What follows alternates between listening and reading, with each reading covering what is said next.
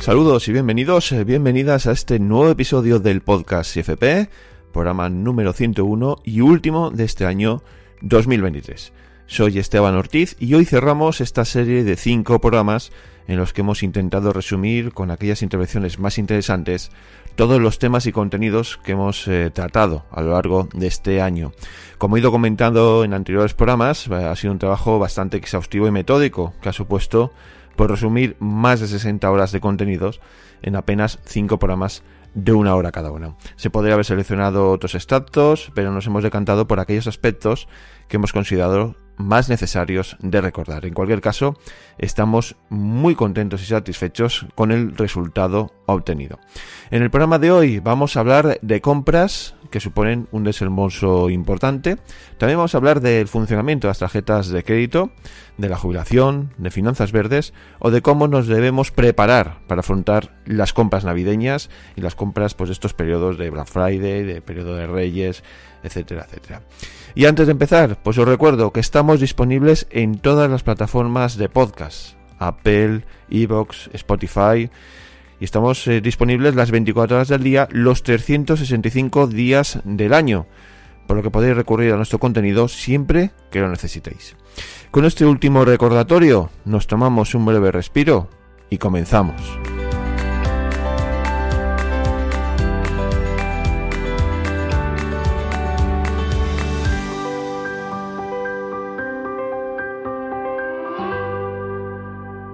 Comenzamos este último resumen del año y lo vamos a hacer recordando el episodio número 90, donde charlamos con el coach financiero Mario Pérez sobre cómo nos debemos preparar para realizar una compra grande, como por ejemplo un coche, una vivienda o cualquier otro tipo de compra que suponga un desembolso importante para nuestra economía.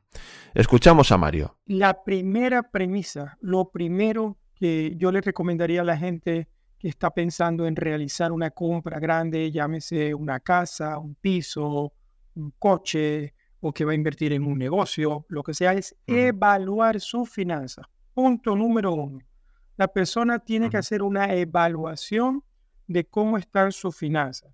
Tiene que revisar, ver si tiene presupuesto para lo que va a comprar. Por ejemplo, si va a comprar un, un piso, que sería una decisión normalmente de las más grandes que tenemos la mayor eh, cantidad de personas, entonces tendríamos que ver qué tan sanos estamos financieramente, qué tanto piso nos podemos permitir. Y ahí entraría en, en un segundo punto, ¿no? Que la persona tiene que establecer las prioridades y las necesidades que tiene cuando va a realizar esa compra grande, porque realizar una compra grande definitivamente va a estar comprometiendo tus ingresos, comprometiendo tu dinero por un largo tiempo, a no ser que tengas todo el dinero para ejecutarla inmediatamente. Entonces, definitivamente analizar las finanzas, ver qué presupuesto cuentas, eh, por ejemplo, cuánto puedes dar de inicial, cuánto va a significar ese, qué porcentaje de los ingresos que tú recibes mensualmente, es el primer paso que yo llamaría. Entonces me gustaría hacer más énfasis en, el, en lo que yo llamaría el segundo punto, ¿no? que es establecer tus prioridades y tus necesidades, porque la cuestión es que muchas personas normalmente cuando vamos a realizar una compra grande, volvamos a poner como ejemplo una vivienda o un piso, eh, a veces piensan, bueno, yo voy a vivir aquí, voy a, a, crecer eh, con mi familia, voy a necesitar muchas habitaciones y quizás quieren abarcar más de lo que realmente necesitan en ese momento. Entonces no tienen clara esa necesidad o esa prioridad. Yo soy de los que piensa que siempre se debe empezar por lo que se puede, por lo que realmente necesitas. No tener más casas de la que necesitas, no pagar por más, no pagar más allá de lo que realmente eh, te conviene en el momento en el que vas a realizar la compra. Claro, tomando como punto de partida de que no tienes a lo mejor todo el capital y vas a usar una financiación. Allí entraríamos en cómo planificar ese financiamiento o financiación, que, sería un punto también definitivamente importante, porque hoy en día las entidades financieras quieren que, que por supuesto, ellos, el negocio de ellos es ofrecerte hipotecas y con esas hipotecas venderte que te están ayudando, pero al mismo tiempo es mi negocio, pues ellos se van a beneficiar de todos los intereses que cobren de esa hipoteca. Entonces, al final de cuentas, debes estar con el ojo bien abierto, bien preparado para ver qué es lo que más te conviene y no dejarte llevar por lo que te pueda decir la, eh, la persona que te está ofreciendo la hipoteca en el banco cuando vas a planificar ese financiamiento. A veces no es fácil, yo lo entiendo. No todo el mundo sabe eh, lo que es una hipoteca cuando tiene los intereses variables, cuando tiene los intereses fijos. El banco normalmente siempre se va a la variable antes de, ofrecerte una con, una tasa de interés fija. Te ofrecen más años porque vas a pagar menos en, la hipoteca que lo que normalmente te ofrecería, no te ofrecería, pero te sugeriría quizás un, un experto en finanzas, un coach financiero, un asesor financiero que no tenga ninguna relación con el banco, que es que lo hagas quizás a esas financiaciones a menos tiempo.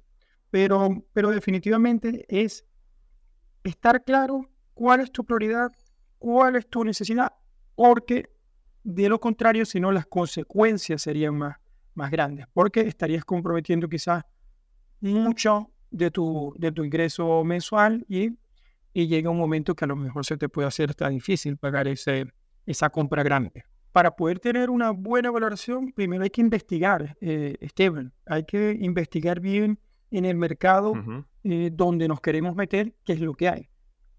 Si es en el mercado inmobiliario, pues hay que mirar 100 pisos antes de, meterte en un piso. A lo mejor suena mucho, yo creo que es poco realmente. Eh, para conocer bien, bien cuáles son los precios que están eh, en, ese, en ese mercado del cual quieres adquirir esa, esa vivienda, esa propiedad como tal. Luego, por supuesto, vuelvo al punto, ese, esa vivienda tiene que ser acorde a tu necesidad y definirla con claridad. Inclusive, yo miré un paso más allá. Yo eh, pienso que si pudiera echar el tiempo para atrás, todas las inversiones que he realizado en viviendas, en las primeras que, que, adquirí, nunca lo pensé como una inversión. Siempre, bueno, la vivienda para vivir.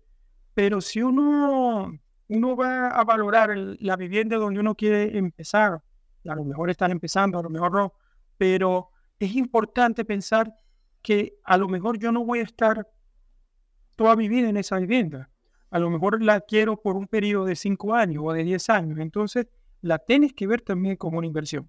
Claro, no me quiero meter mucho en ese tema porque yo sé que puedo crear controversia, pero tu vivienda, aunque sea para vivir, tú debes pensar en una estrategia de qué vas a hacer con ella a lo largo de los años. Eso sería muy beneficioso, Esteban. Y definitivamente las personas no, no deberían lanzarse eh, emocionalmente, pues, pues hacer una compra grande. Deberían evitar ese, ese impulso de querer tomar una decisión y decir, bueno, estuve viendo un piso, este fue el que me gustó, pero bueno, no llego, pero si hago un esfuerzo. No, yo pienso que hay que estar centrado para tomar este tipo de decisiones cuando, cuando uno vamos a, afrontar una, una compra grande. Y, y, quisiera agregar un punto más, que es el de consultar con un experto, en este caso hablar con muchos expertos, si es en el área inmobiliaria, con un experto en la parte de inmobiliaria, si es en el área de, coches, bueno, con un experto en la parte de coches y en general, ¿por qué no? Con un experto en la parte de finanzas, un coach financiero, un asesor financiero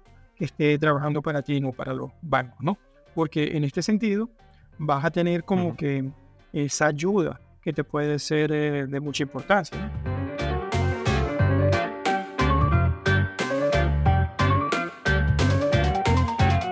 Seguimos avanzando con el programa de hoy y lo vamos a hacer cambiando completamente de tema. En el episodio 91 tratamos el testimonio de Sergio Sainz, un empresario y emprendedor que llegó a IFP con la intención de mejorar sus finanzas personales, posteriormente lo aplicó y desarrolló a través del programa que te hemos dedicado a empresarios y emprendedores, a Finanzas AP, y terminó vendiendo su empresa para enfocarse en otras actividades que también le apasionan. Este es el caso y el testimonio de Sergio. Lo primero fue tratar de poner en orden las finanzas eh, mías propias, ¿vale? A nivel personal, ¿vale? Eh, luego, pues eh, un poco todo eso llevó a, a mejorarlo en, el ámbito también de, la empresa. Pero principalmente fue mis propias finanzas pues, lo que quería llevar un mejor control de, de todo y unas metas a largo plazo.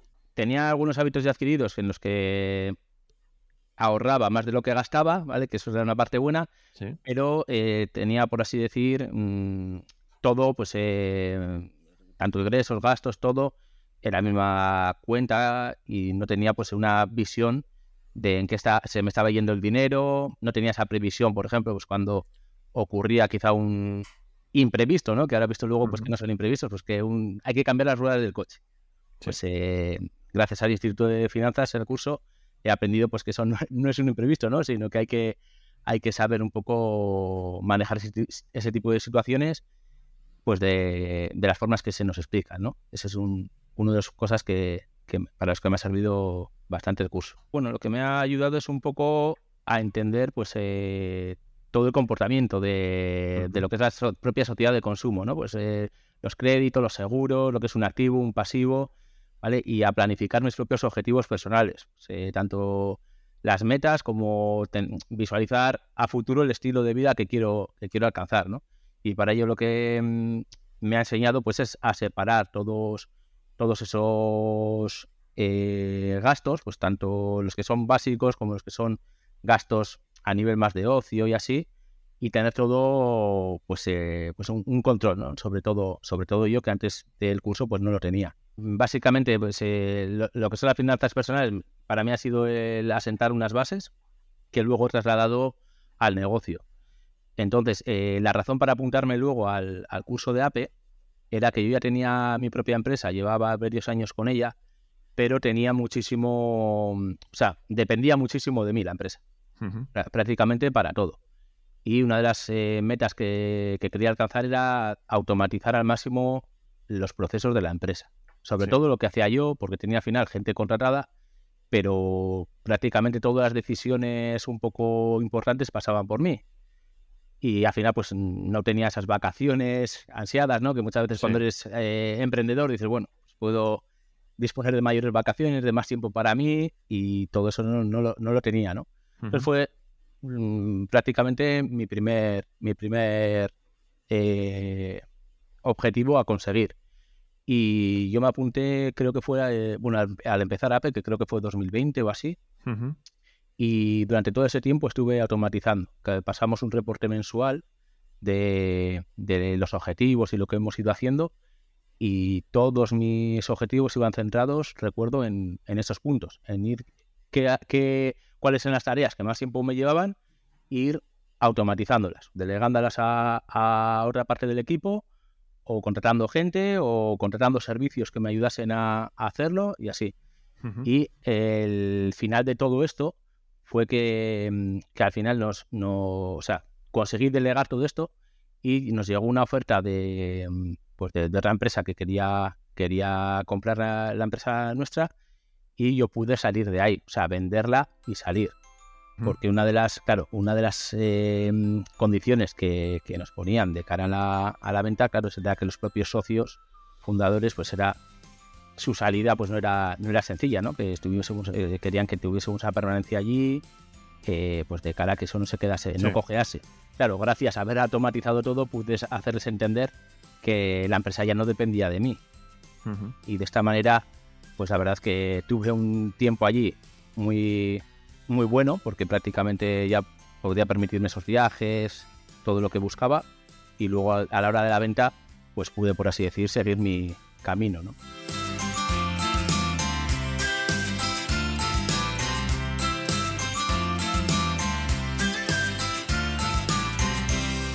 En el episodio 92 eh, charlamos con la coach financiera Patricia Maradei para tratar el sentimiento de culpa que muchas veces nos impide disfrutar de una compra o de un gasto que hemos realizado.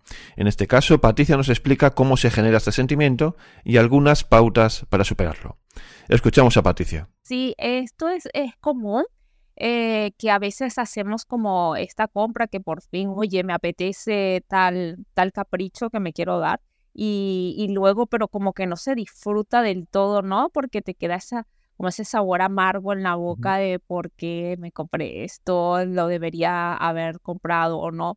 Y, es un poco eh, como que nuestro, las dos partes de nuestro cerebro ahí eh, como compitiendo y, ese diálogo interno, porque pues a veces lo que hacemos es que tenemos, hacemos esa compra en, ese momento para esa satisfacción inmediata, pero de algún lado, ¿no? Está la parte como nuestra visión más a largo plazo, que a veces no la tenemos bien clara, pero está ahí, que es la, la parte, pues, bueno, la parte nueva, ¿no? del cerebro, del neocortes, que es lo que nos permite eh, tener esa, mm, esa planificación más a largo plazo que nos diferencia pues del resto de los animales, ¿no? Que simplemente eh, van a la satisfacción inmediata y ya está, y no, no van como a esos objetivos a largo plazo. Entonces, ¿qué sucede cuando damos y, y, hacemos ese capricho, o sea, nos damos ese capricho en el momento, si tal vez fue algo que no estuvo bien planificado, entonces sucede que esa vocecita interna por ahí, el neocortes, dice, oye, tú no tendrías un plan a largo plazo por ahí que quizás no estés alcanzando. Entonces eh, entra como ese sentimiento de, que no, no puedes disfrutarlo de todo, del todo lo que el capricho que te estás dando en ese momento, lo disfrutas muy fugazmente y luego em, em, llega ese sentimiento de culpa y viene un poco a pasar porque tal vez no tienes esos objetivos bien definidos a largo plazo, ¿no? Entonces ocurre que no, puede que no estés del todo eh, seguro si te lo podías permitir o no y si eso tendrá un impacto luego en esos objetivos que querías más a largo plazo. Yo creo que sucede en, en ambos casos, pero más en el primero cuando no las tienes controladas. Y aquí eh, voy a hablar como de estos dos puntos, de, de cuando sucede cuando están controladas y de, y de cuando sucede cuando no están controladas, ¿vale? Entonces, en el primer punto, que creo que es el más frecuente, que esto sucede cuando no están controladas y es por esto que, que hablaba desde el principio, ¿no? Que probablemente no tienes unos objetivos bien definidos a largo plazo o están definidos o los quieres, pero los ves tan largo y tan lejano que pues nada, eh, tratas de, de como mm, suavizar la situación o tratar de buscar esas pequeñas, esos pequeños incentivos o pequeños momentitos de, de, felicidad a través de pequeñas cosas diarias y son estos caprichitos que, que te vas dando diariamente, pero al fin y al cabo no terminan como de llenarte porque no estás alcanzando ese objetivo más a largo plazo que, que tienes em, en mente. Entonces, esto pues pasa por varios puntos. Primero, tener unos objetivos bien claros, definidos a largo plazo, tener una ruta clara de qué pasos tienes que dar para lograrlo y también tener no solamente objetivos tan a largo plazo, sino también a mediano plazo y ir disfrutando esos pequeños hitos que vas alcanzando y ante un capricho, pues entonces preguntar que si lo vas a disfrutar 10, 2 minutos después, 10 minutos después o dos días después o, va a ser peor el sentimiento de culpa. ¿Y por qué sucede este sentimiento de culpa cuando las finanzas no están controladas? Es simplemente porque no sabes si te lo puedes permitir o no. No sabes qué impacto tendrá eso en el, en el mañana o en el presupuesto, en lo que, en algún imprevisto que puedas tener en el futuro, porque no está eh, una, una, no hay una planificación financiera. Y entonces eso es lo que hace que, ¿para qué te vas a dar el capricho? Porque realmente a los cinco minutos va, el sentimiento de culpa pues va a dañar, ¿no? Ese capricho. Entonces, esto en la mayoría de los casos se puede mejorar e incluso desaparece esa, esa sensación cuando tienes una planificación financiera. ¿A qué me refiero con planificación? No es que, uff, es un plan, o sea, es algo tan, tan sencillo como entender qué es lo que está pasando en tu economía, qué es lo que entra, qué es lo que sale, cuáles son tus, las cosas que a ti realmente te importan, establecer esas metas que quieres, no sé, me puedo dar ejemplo, oye, mira, eh, quiero terminar de armar mi colchón de un año de todos mis gastos pagos, vale.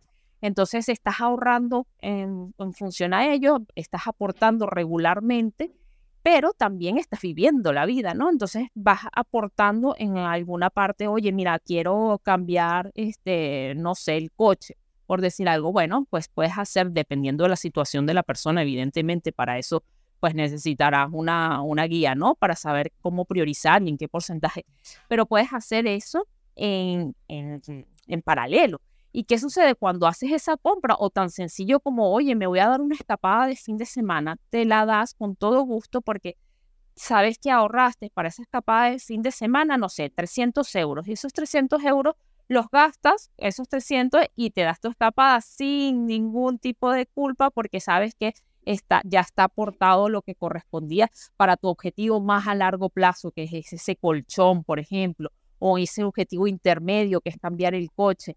Está todo ya planteado, ya está todo apartado, o sea, cumples con, con esa vocecita interna que, que tienes ahí de la, del objetivo a largo plazo y sabes que eso que te estás permitiendo ahora lo puedes hacer, está en tu presupuesto, entonces ahí desaparece el, lo que es la sensación de, de culpa y es muy bonito sentirlo porque realmente disfrutas más en el presente. Yo he estado en ambos, en ambas partes. He estado en la primera, esta que te he comentado que siempre era del tema, oye, esto me lo puedo permitir o no con las vacaciones, ¿será que estoy, es mucho o es poco? Y era por esta falta, ¿no? De planificación. Una vez que ya esto eh, hace varios años que afortunadamente pues lo, lo tengo ya planteado, entonces ya esa sensación ha desaparecido.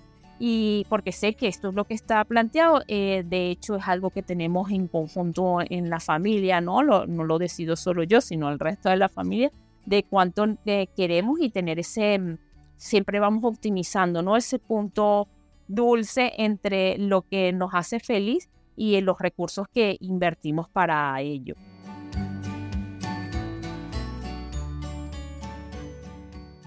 Llegamos ahora al episodio número 93, en donde el fundador y director del Instituto de Finanzas Personales, Dimitri Uralov, nos explicaba todo aquello que pasa cuando pagamos con tarjeta de crédito o de débito y aquellos casos en los que pagar por este medio puede ser incluso una buena elección. Esto nos dijo Dimitri. ¿Qué ocurre cuando pagamos con tarjeta? O sea, ocurre una serie de cosas a la vez. Eh, ocurren cosas con nuestra economía, ocurren cosas con la economía de, del negocio que, recibe este pago. Ocurren cosas, yo creo que en el mundo en general, la sociedad automáticamente se mueve hacia un lado y no hacia otro. Pero a nivel técnico lo que ocurre, pues evidentemente es que este pago se procesa, el banco quita dinero, ¿no? Como sabemos todos probablemente, pues de nuestra cuenta. Si es una tarjeta de débito, pues el dinero se quita de nuestra cuenta del banco al cual está asociada la tarjeta. Si es una tarjeta de crédito, en este momento se nos adeuda digamos, acabamos de incurrir en una deuda eh, y en función de las condiciones que tenemos pactadas con el banco, eh, esta deuda se, o se liquidará al final del mes o al principio del mes que viene, si tenemos la opción puesta de, digamos, pagar toda la deuda, esto y, este y, otros pagos ¿no? que hagamos con esa tarjeta, pues se liquidarán al final del periodo este ¿no? que, que hayamos pactado, normalmente pues al principio del siguiente mes, eh, y ya está, y eso, ese dinero se quitará de nuestra cuenta, ¿no? asociada también. O si tenemos, no tenemos dinero suficiente, o tenemos, por ejemplo, ¿no? suelen haber dos opciones más. Una es como ir pagando esas, esa deuda acumulada de tarjeta en cómodos plazos de, pues, X ¿no? euros al mes. Mismo te puedes poner, banco estará encantado en que lo hagas porque ahí ganado un dinero espectacular. Vale, pues me lo invento. Voy pagando esto en 120 euros al mes, gaste lo que gaste. ¿no? Y luego pago el calzoncillo pues en cinco años que me acabo de comprar. Eh, o a veces también hay, eh, digamos, hay cuota, eh, o sea, puedes pagar a veces como en, literalmente con una cuota, o a veces puedes pagar como en, tú mismo decides cuántas cuotas, entonces como que le vas liquidando en, esas cuotas, ¿no? Lo que sea. Pero bueno, eso es lo que ocurre a nivel, como si pagamos con tarjeta de, de crédito o de débito a nivel nuestro. Eh, a nivel más técnico, pues lo que ocurre es que normalmente las tarjetas, ¿no? Este Visa o Mastercard, etcétera, lo que ocurre es que eh, hay una comisión que cobra el, pues el sistema ¿no? de que utilizan los bancos. Al final colaboran con estos sistemas de pago y lo que ocurre es como que hay, cada vez que se usa la tarjeta, sea de débito, sea de crédito, una pequeña comisión que se descuenta de la comisión que cobra el banco a la persona que va a recibir el pago eh, pues va para este sistema, ¿no? Con lo cual, eh, digamos que eh, hay un, al, pues, ¿cómo se llama? comerciante, si pagamos en un comercio, pues le llega evidentemente menos dinero, ¿no? Y el banco y, la, los sistemas de pago, Visa, Mastercard, etcétera, pues se reparten ahí este dinero que al final de esto realmente pues viven, con lo cual técnicamente eso es lo que ocurre, pero probablemente es lo, menos importante de todo. ¿no? Lo importante es más bien el significado y sobre todo el impacto de esta acción pequeña aparentemente sobre el mundo, sobre nuestra economía, etcétera, etcétera. Es decir, vamos a empezar por lo que es bueno pagar tarjeta, tiene sus cosas buenas, ¿no? Vamos a hablar de las cosas, vamos a hablar de qué es lo bueno de pagar con tarjeta, qué es lo cómodo, vamos a llamarlo así, de pagar con tarjeta. Es cómodo en el sentido de que no tienes que llevar dinero, ¿no? Es decir, muchas veces ni siquiera tienes que llevar la tarjeta. Hoy en día puedes pagar, puedes meter tu tarjeta en tu móvil y pagar con el móvil, ¿no? Con la tecnología, que es NFS o algo así, ¿no? Sí. Por tanto, yo me acuerdo cuando lo descubrí un día que no sabía, no sabía que existía, pero no sabía si se podía, ¿no? Y el problema, me acuerdo, después de volver a, de correr, compré creo unos aguacates o algo así, una gasolinera y dije, wow, hostia, no tengo que llevar ni la tarjeta. Entonces, con lo cual, o sea, es cómodo en ese sentido, es como que no te tienes que preocupar, como que siempre llevas contigo un modo de pago, ¿no? En tu móvil, por ejemplo, ¿no? En tu, o si llevas tu cartera o tu cajita, como lo llevo yo, con las tarjetas, pues puedes, en cualquier lugar, independientemente de si llevas o no llevas dinero, pues puedes pagar. Eh, segundo, supongo que es cómodo en el sentido de que, mm, bueno, hay que saber sacarle partido a esa comodidad, pero de alguna manera el pagar con tarjeta eh, es cierto que queda un registro. ¿no? Es decir, es cierto que si tú, por ejemplo, aquí hemos hablado muchas veces, ¿no? La importancia pues, de, apuntar gastos, de llevar como este, este hábito. Pero es cierto que si es cierto que cuando tú has pagado con efectivo y por alguna razón, ¿no? Pues no te has llevado el ticket, no, no, no has apuntado al momento o lo que sea, pues efectivamente puede pasar o es más probable que ocurra el hecho de que pues, se te olvide, digamos, apuntarlo. Sin embargo, si pagas con tarjeta, vaya en mi contra, tengo que decirlo, es cierto que queda este registro. ¿no? Es decir, registro para ti, registro para el sistema, pero de alguna forma queda el registro, ¿no? Con lo cual, si tú después, por eso digo que hay que saber usar esta información, si tú después efectivamente repasas ¿no? tus cuentas regularmente y corroboras que todos los pagos apuntados ahí efectivamente están pues, en tu sistema de registro de tus gastos, eh, en caso de que esté escapado, tendrás ahí pues, este registro, evidentemente, como apuntado. ¿no? Eh, si quieres, voy a ponerme en plan gobierno, ¿vale? Hmm, eh, bueno, gobierno economista, mejor dicho, economista que optimiza todo hasta el punto cuando tiene sentido. Me está con la conversación, me acuerdo que tuvimos en Alicante hace como muchos años, en un evento que participé, con un empresario, ¿no? Que decía que, claro, Dimitri, tú, tío, tú tienes en cuenta el coste que supone para los comercios el manejo del efectivo, ¿no? Es decir, como que todos estos billetes, monedas que hay que trasladar a los comercios, recoger de los comercios, llevarlo a los bancos, bla, bla, bla, bla, como que, digamos que para el sistema es más eficiente, vamos a llamarlo así, porque de esta forma, pues, nos ahorramos todo este traslado, ¿no? En, ¿cómo se llama? Camiones blindados con personas que están ahí con mitralletas y, ¿no? Transportando dinero de los bancos a los bancos, ¿no? Etcétera. Es como que, bueno, o sea, entiendo que hay gente que le parece esto más eficiente. Para mí creo que lo que se pierde es más de lo que se gana. Pero bueno, es cierto que como que eliminamos de alguna forma pues esta parte. Igual que eliminamos ¿no? con la tecnología muchas cosas que hoy en día pues no son, ¿no? pues las notas, ¿no? Eliminamos el papel, pues eliminamos, yo qué sé, muchas cosas físicas que hoy en día ya se hacen directamente a través de la tecnología en la nube.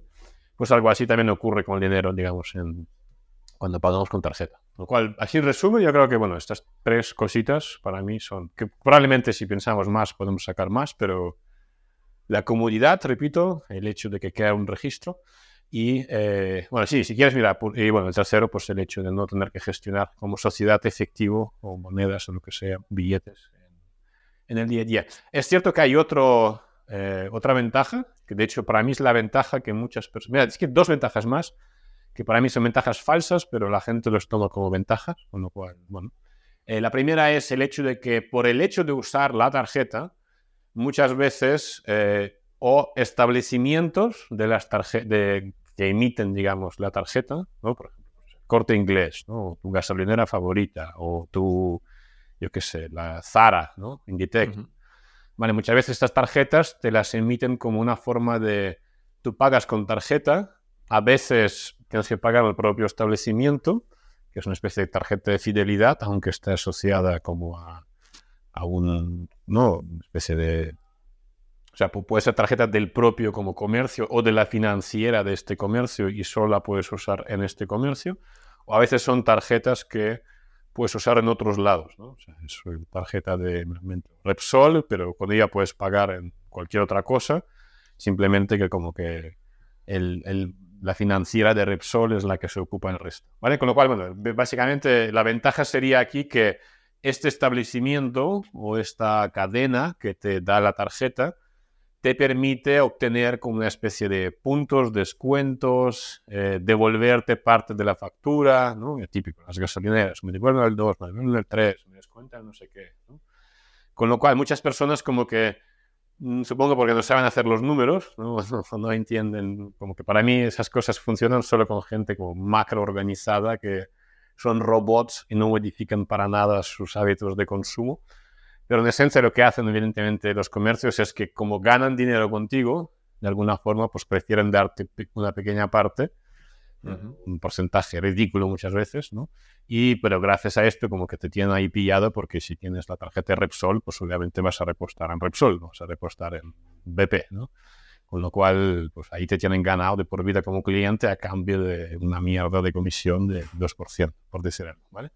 Y la segunda razón, que también a veces la gente como que se jacta de esto, que es como que cuando esa tarjeta es de crédito, de alguna forma, tanto en relación a estos comercios que hemos hablado antes, como también en general, ¿no? que es como que es una especie de que durante estos 30 días o los días que te quedan hasta el pago, como que estás utilizando dinero de otros. Eres como súper inteligente porque fíjate qué guay, estás usando el dinero del banco sin gastar tu propio dinero, sin como comprometer tu cash flow y como que como lo liquidas porque eres súper inteligente al final del mes, pues fíjate, ¿no? Es como que qué guay que soy, he obtenido todos esos descuentos, mi, no he tocado mi dinero y de alguna forma como que he usado el dinero del banco y ya lo liquidaré al final del mes y me pondré la medalla, ¿vale? Está, bueno, o sea, puedo entender esto cuando me habla de ello, por ejemplo, yo qué sé.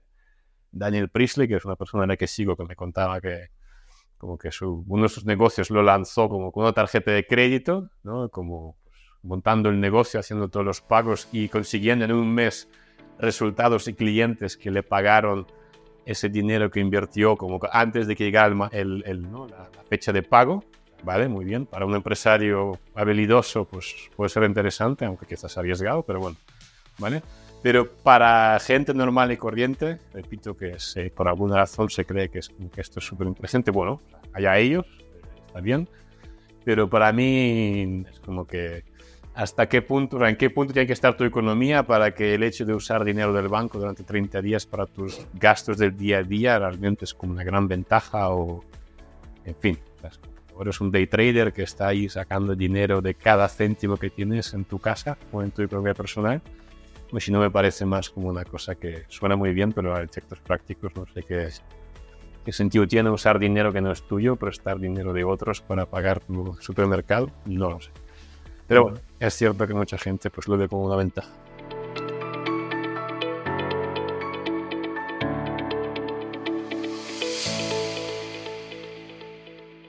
Retomamos el programa y antes de continuar quiero recordaros que podéis escuchar los programas completos en las diferentes plataformas de podcast desde donde nos escucháis habitualmente. De forma que podáis ampliar estos estatus y contenidos que estamos tratando en el día de hoy, así como en anteriores eh, resúmenes de estas semanas anteriores. Bueno, seguimos hablando con Dimitri Uralov y en este caso eh, vamos a llegar al episodio número 94 donde charlábamos sobre la mejor manera de disfrutar del dinero que hemos ido ahorrando a lo largo de toda nuestra vida para disfrutarlo en ese momento de jubilación. Es decir, cuando nos llega la jubilación, cómo podemos eh, disponer y disfrutar del dinero que hemos ido ahorrando a lo largo de esa vida, de todo este tiempo que hemos estado trabajando.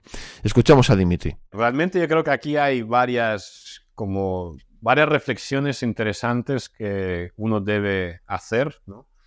Bueno, la primera yo creo que supongo es la más importante y real.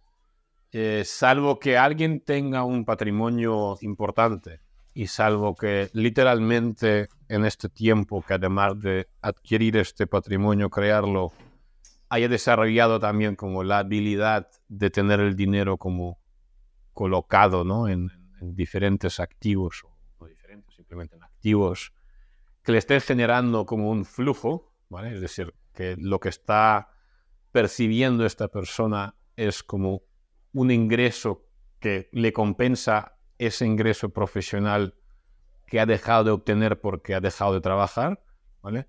Realmente creo que es jugar un poco a la ruleta rusa porque realmente no sabemos cuánto tiempo vamos a vivir, ¿no? Y en este sentido simplemente como gastar el dinero que hemos acumulado pues es, bueno, pues lo he dicho, es como una ruleta rusa, ¿no? Porque no sabes cuánto vas a durar tú, por lo tanto no sabes cuánto te va a durar este dinero, ¿no? Con lo cual, sabes, como que primero, así, reflexión rápida, si quieres entramos en detalle, es como tener en cuenta que probablemente la manera más correcta de disfrutar de este patrimonio en particular que has acumulado es simplemente contar solamente con los beneficios que te genera no con el dinero como tal, ¿vale? Puedes contar con el dinero, mucha gente ¿no? le ocurre y como que lo utiliza, pero de entrada creo que es una forma como errónea en el sentido de que te pone en peligro de que se te acabe el dinero antes de que se te acabe la vida, ¿vale? Y como que son cosas de las que nadie quiere hablar, pero lo cierto es que es así. Con lo cual es como que no mates, no, no mates la gallina, ¿no? Cómete los huevos. Consigue que, que, te dé huevos. Vamos a ver si los huevos que hay o no hay, si son suficientes o no son suficientes, que supongo que este sería como el segundo punto. Pero desde luego, como que no cuentes con la gallina, cuenta con los huevos. Segundo punto, pues es el que acaba de mencionar. mi experiencia personal como coach financiero que trabaja con gente y también como alguien que ha trabajado ¿no? en el family office, pues con personas más adineradas Siendo honesto, eh, creo que la gente no es muy consciente de realmente la cantidad de dinero o de patrimonio que necesita para efectivamente poder vivir de su como de, los ingresos que le generaría ese patrimonio en la jubilación. Hablando claro, es mucho más de lo que uno se imagina y probablemente eh, la inmensa mayoría de las personas no tendrá suficiente, hablando claro. ¿vale? Y esto creo que lleva como a otra reflexión que es que muy probablemente al no ser suficiente, porque lo que no querrás hacer es forzar tu gallina pequeña que te dé un montón de huevos, porque acabarás muriendo, acabarás metiendo dinero en cosas que no deberías y acabarás perdiendo la gallina y los huevos, ¿vale?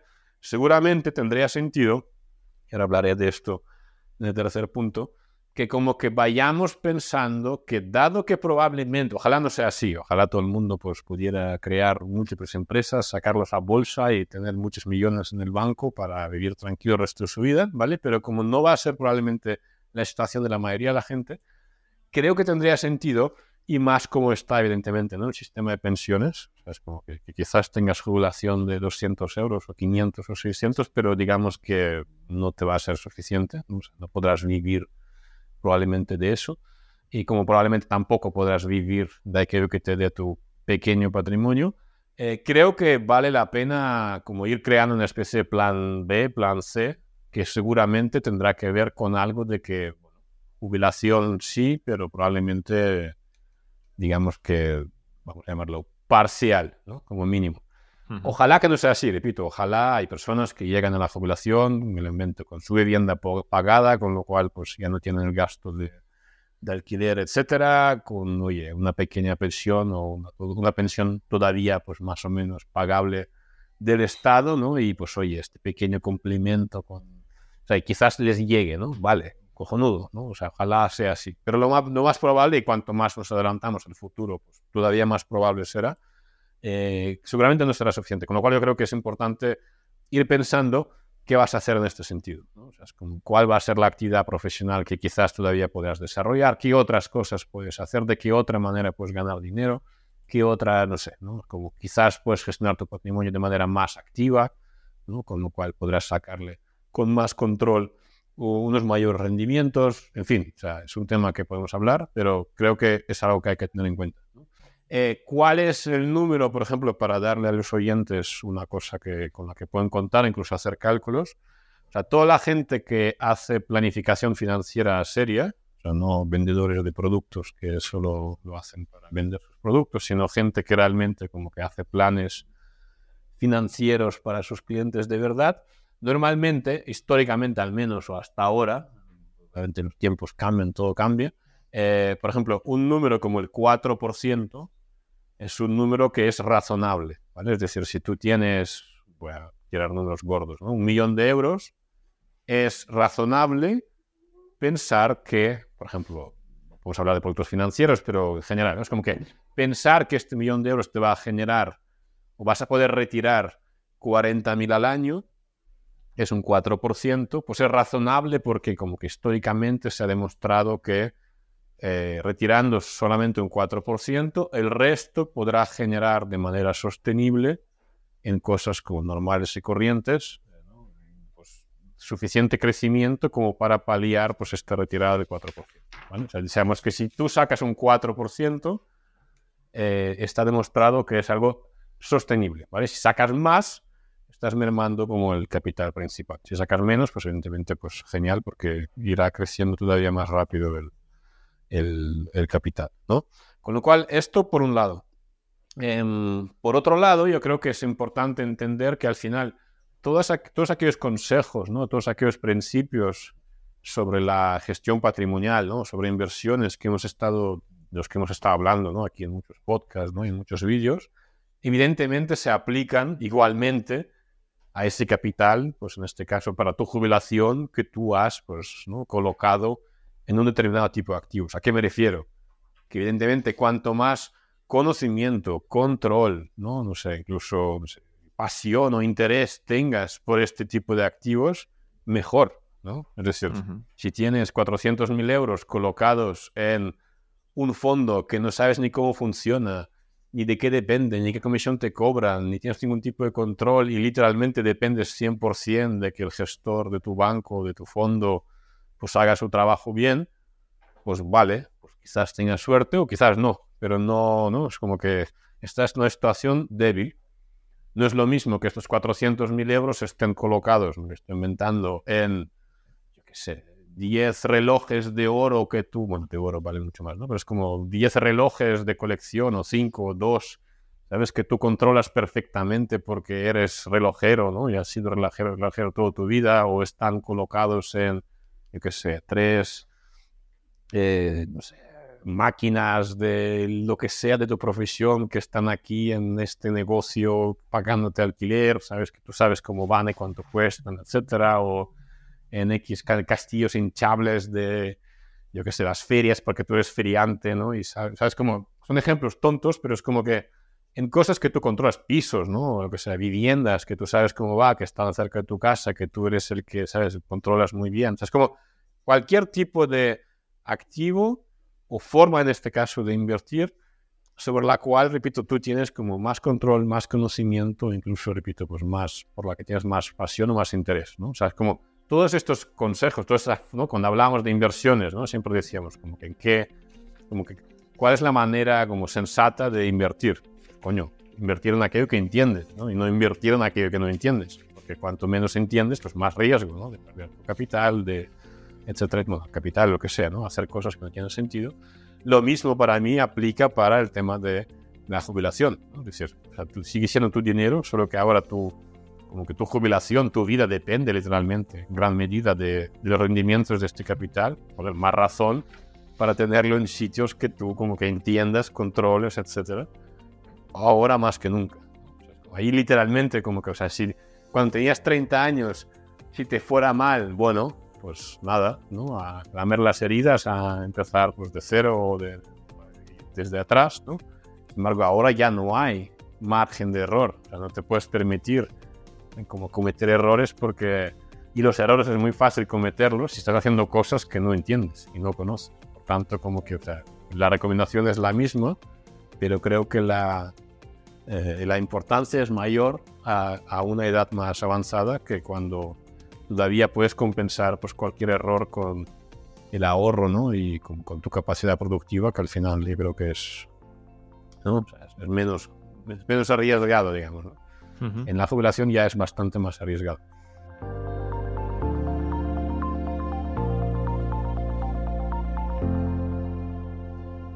Seguimos avanzando y ahora le toca el turno al coach financiero y periodista Carlos Guillermo Domínguez, quien en el episodio 95 nos explicó lo que son las finanzas verdes y por qué están tan de moda en los últimos tiempos.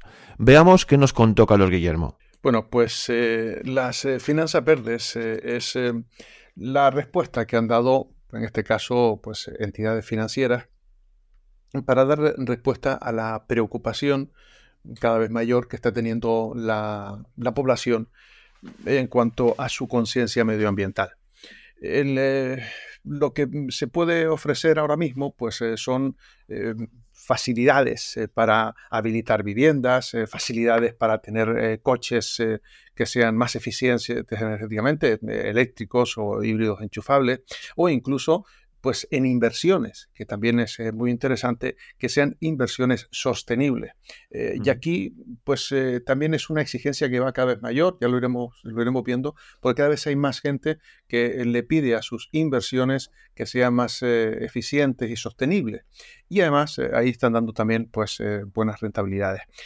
Es decir, el financiamiento verde se refiere a esa amplia cartera que se está dando para mm, que sean destinos eh, destinados a, proyectos eh, que eh, tienen que ser respetuosos con, el medio ambiente, así a, grosso modo. Bueno, si nos vemos, por ejemplo, en, España, ponemos como ejemplo a, a nuestro país, tenemos que destacar una cuestión, y es que casi la mitad de los españoles, por ejemplo, en un producto como la vivienda, tiene planes para rehabilitar su vivienda y mejorar la eficiencia energética de su vivienda. Estamos hablando pues un porcentaje muy alto y elevado de personas que quieren invertir ahí. Claro, las entidades eh, bancarias, las entidades financieras, pues han visto ese nicho de mercado y viendo ese nicho de mercado, pues han querido ofrecer un producto específico para quien quiera rehabilitar sus viviendas, en este caso hipotecas, y han sacado las hipotecas verdes. Eh, bueno, pues han sacado las hipotecas verdes para las personas que quieran mejorar la eficiencia energética de su vivienda o comprar también una vivienda que eh, esté eh, con una categoría A o A o, B incluso de eficiencia energética. Y bueno, hablabas ahora de hipotecas, pero ¿qué otros tipos de productos financieros podemos eh, catalogar como verdes? Por ejemplo, las, los préstamos para las eh, adquisiciones de vehículos con etiqueta eco, etiqueta cero, es decir, los coches híbridos, los híbridos enchufables o los eléctricos 100%. Eh, Aquí incluso pues, los eh, préstamos son más económicos que un préstamo convencional.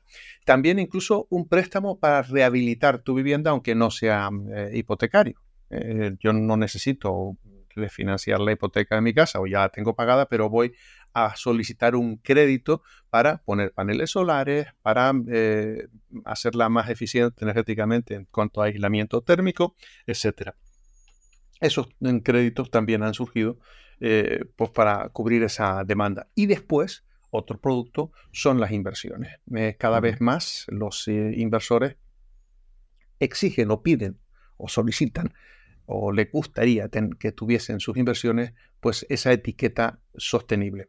Y no solo es en proyectos sostenibles, sino que en las empresas que invierten les piden que tengan pues el calificativo de sostenible, es decir, que esa empresa tenga respeto con el medio ambiente. Entonces eh, ya sí estarían pues eh, más predispuestos a poder invertir en esas empresas.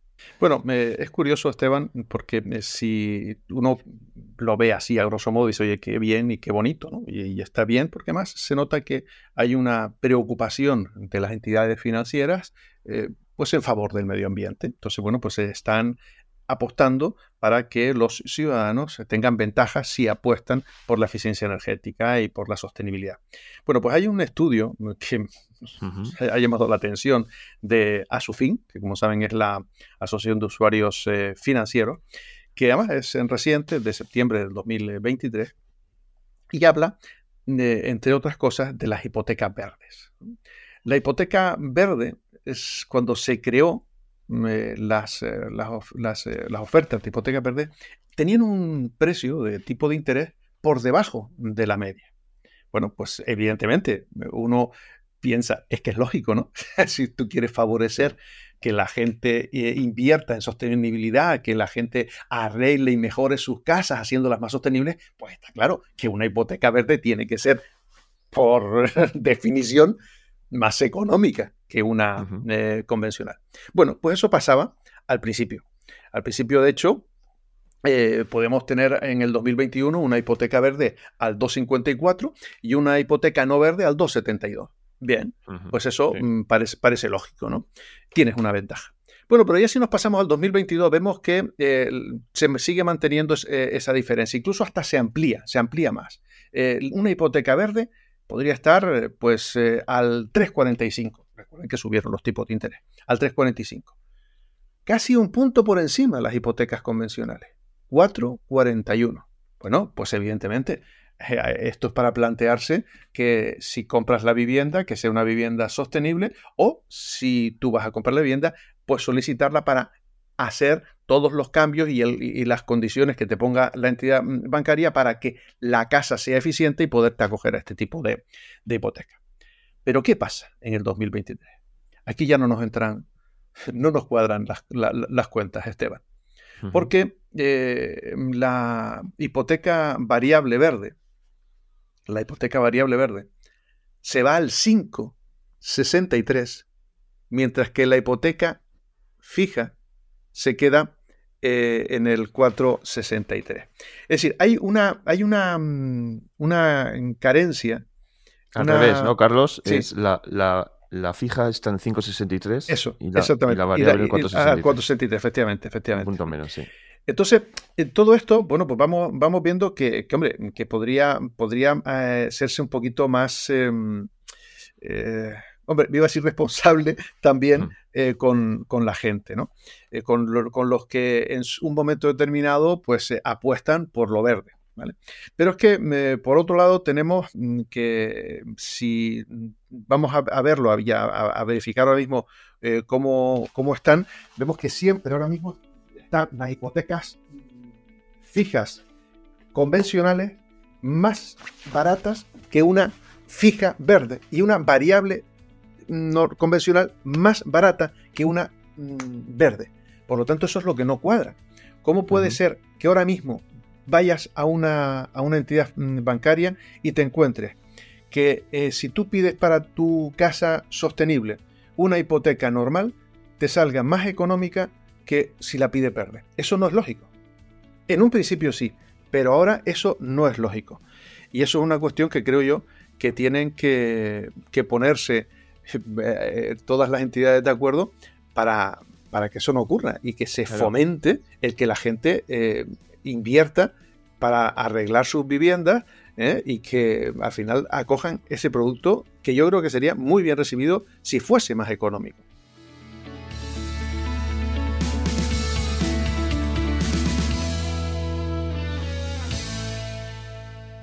Y llegamos al último episodio que vamos a resumir de este año 2023. Se trata del episodio número 96, donde la coach financiera Patricia Maradei nos daba las claves para afrontar las compras navideñas con eficiencia y eficacia, de forma que no nos causen un problema en nuestra economía. Esto nos dijo Patricia. Yo, que es que soy muy pesada, pero el tema del presupuesto en este caso es fundamental. Entonces, si no tienes un presupuesto, pues ni, ni abras el correo, o sea, desaparecete en esta época de, de Black Friday porque vamos, que, que hay pues un montón, pero montón de información y si no tenías una necesidad, vamos, que te la crean, pero seguro. O sea, las estrategias de marketing cada vez están mejor, más estudiadas y oye, este, yo creo que ninguna persona normal puede resistirse al bombardeo que tenemos eh, actualmente. Entonces, si no tienes un presupuesto, yo creo que lo mejor es eh, evitar estar buscando ofertas o estar expuesto a esto. Ahora bien, sí, sí que tienes un presupuesto, eh, pues yo te hablo desde el punto, siempre me gusta hablar desde mi experiencia personal y, bueno, y en algunos casos esto que he recomendado y ha tenido unos buenos resultados en las personas que lo han aplicado y es el tema de eh, la lista o dejar eh, durante el año cosas que tú vas a necesitar y puedes aprovechar, que pueden esperar y puedes aprovechar esta época en la que a veces hay eh, algún tipo de oferta que pueda ser interesante. Yo debo confesar que, bueno, me he mantenido por temas de tiempo, ni he mirado Antes era un, poquito, miraba más esas cosas que sabía que necesitaba, que si necesitaba cambiar, por ejemplo, el ordenador o el móvil o algo, esperaba esta época para ver si había alguna oferta interesante. Entonces, si tú tienes, por ejemplo, un, presupuesto en el cual eh, no quieres que afecte dependiendo de la economía, ¿no? Si tienes una economía en la cual los ingresos, lo que vayas a gastar en la Navidad, te pueden, eh, lo puedes cuadrar con tu presupuesto mensual, no hay ningún problema. Pero en muchos casos y para la mayoría de las personas, sí que representaría una, mm, una desviación en ese presupuesto. Entonces aquí lo recomendable es ir apartando mes a mes si tú sabes que tienes, oye, mira, yo quiero destinar no sé, me invento mil euros para los regalos de, este diciembre, pues vas aportando mes a mes. Y cuando llega la temporada de Navidad, que empiezan los regalos y este, o el Black Friday, pues tienes este dinero ya apartado y, tiene este, este mm, destino. Entonces así es muchísimo más fácil, primero acotarlo, porque ya tienes un dinero, es ese y ya está. Y segundo, no sacrificar tus planes más a largo plazo y tu planificación financiera eh, pues por eh, caer en estas compras impulsivas, ¿no? Por un lado, como que una de las primeras fases que yo considero en, una economía sana es, eh, pues, registrar, ¿no? Registrar qué es lo que ingresa, qué es lo que sale.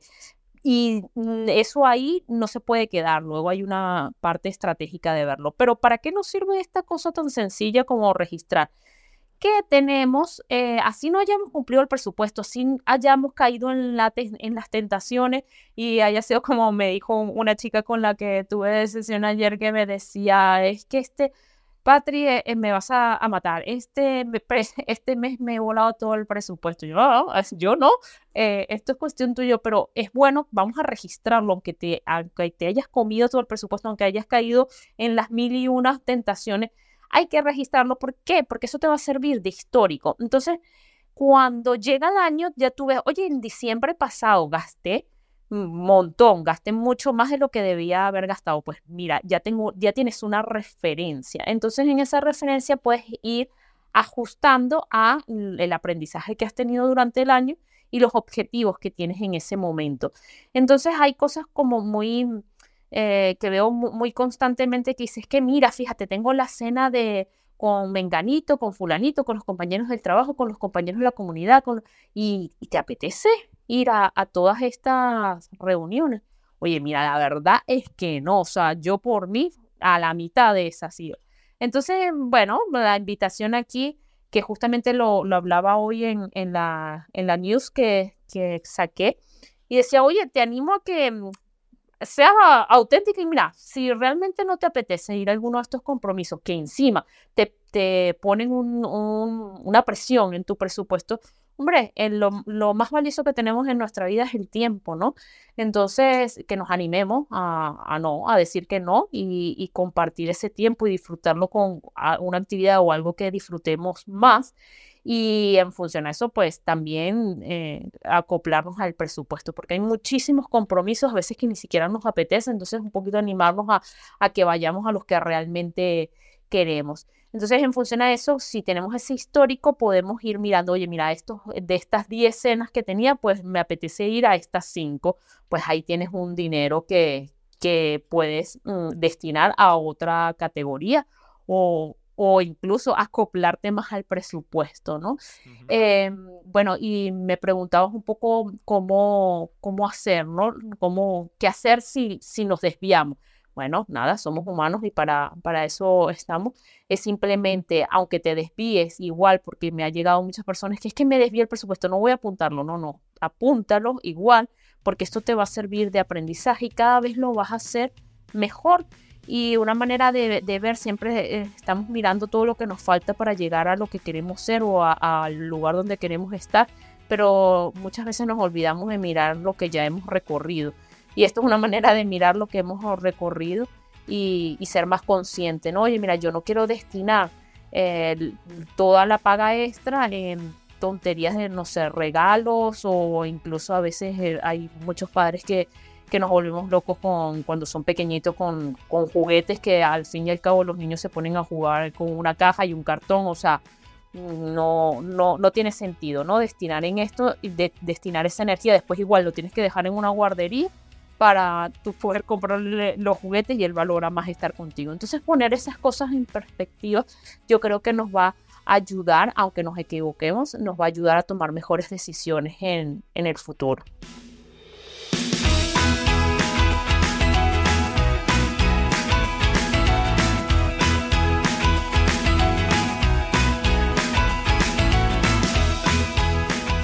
Hasta aquí este último programa que cierra esta serie de cinco episodios en los que hemos querido resumir este año 2023. Desde el IFP confiamos en que haya sido de vuestro agrado y que haya sido también el reflejo de todo el trabajo que hemos llevado a cabo a lo largo de este año.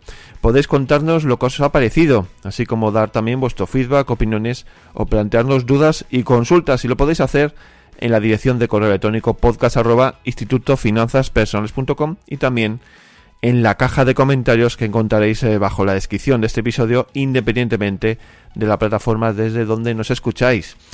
Además, antes de despedirnos, eh, quería recordaros que estamos preparando una sorpresa para conmemorar el episodio número 100 de nuestro podcast. Ya en el mes de enero os daremos más detalles de cómo lo vamos a celebrar. Y ahora sí, cerramos el año 2023, no sin antes desearos eh, a todos los que nos escucháis, y de parte de todos y cada uno de los componentes del equipo de este Instituto de Finanzas Personales, un feliz año 2024 y que se cumplan todos vuestros objetivos financieros y también los no financieros. Con nuestros mejores deseos para este nuevo año, despedimos este último programa de 2023 y empezamos ya a preparar el episodio de la próxima semana. Así que recibid un fuerte abrazo y nos escuchamos pronto, ya en el 2024. Adiós.